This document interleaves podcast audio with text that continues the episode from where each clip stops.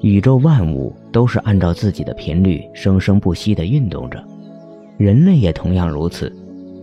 宇宙是一个大的系统，人体是一个小的宇宙。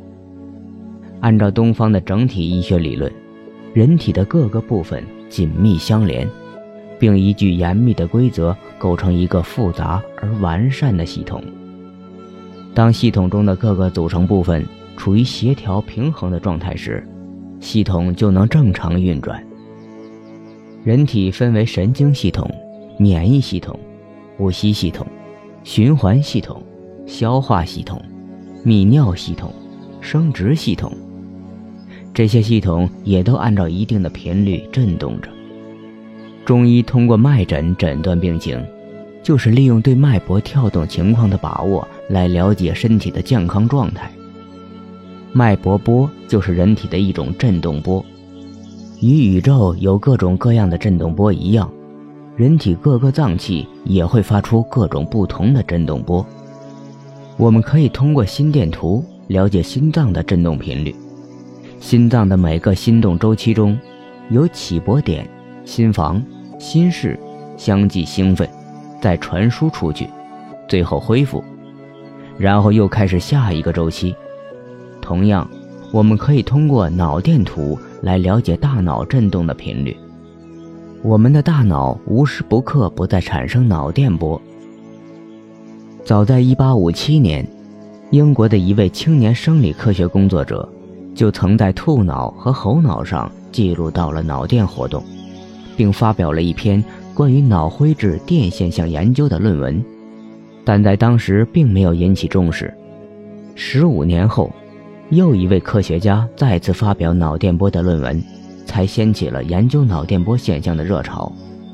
直到1924年，德国的精神病学家伯杰才真正记录到了人脑的脑电波，从此诞生了人的脑电图。脑电波其实是一些自发的、有节奏的、有规律的神经电活动，振动频率范围在每秒一到三十次之间。可划分为四个波段，即德尔塔一到三赫兹，西塔四到七赫兹，阿尔法八到十三赫兹，贝塔十四到三十赫兹。德尔塔波的振动频率为每秒一到三次。当人在婴儿期或者智力发育不成熟，成年人在极度疲劳和昏睡状态下，可出现这种波段。西塔波振动频率为每秒四到七次。受到挫折和抑郁时的成年人，以及精神病患者极容易产生这种波。同时，此波为少年十到十七岁的脑电图中的主要部分。阿尔法波频率为每秒八到十三次，平均数为十次左右。它是正常人脑电波的基本节律。如果没有外加的刺激，其振动频率是相当恒定的。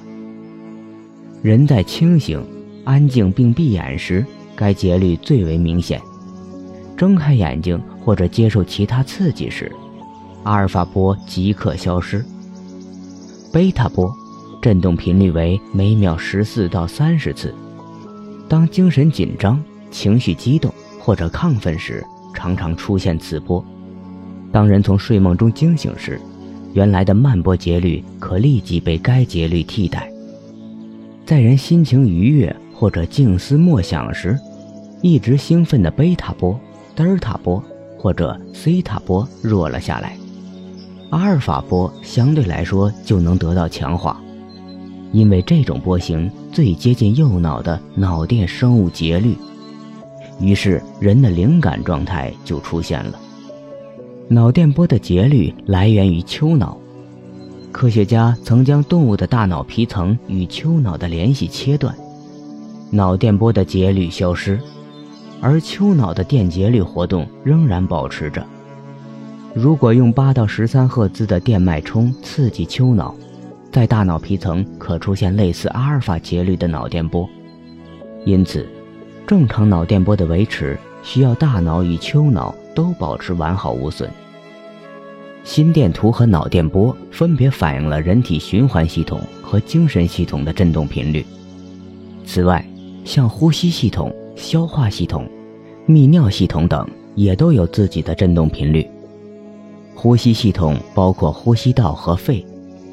动物体在新陈代谢过程中要不断消耗氧气，产生二氧化碳，这是一个循环往复的过程。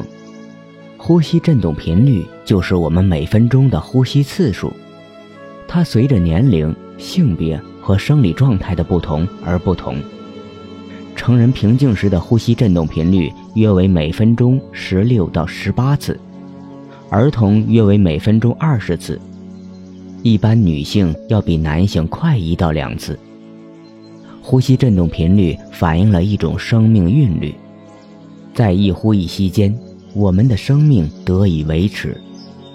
人类的生理过程依靠氧气提供动力，燃烧营养物质，从而获得能量。如果不吃饭，我们能活上数周；不喝水，能活上几天。但如果没有氧气，我们连几分钟也活不了。没有充足的氧气，想要保持身体和心理的健康是不可能的。我们对呼吸的空气进行处理的效率，能够对其他器官产生影响，而心理健康往往因为呼吸状况的不同而有所不同。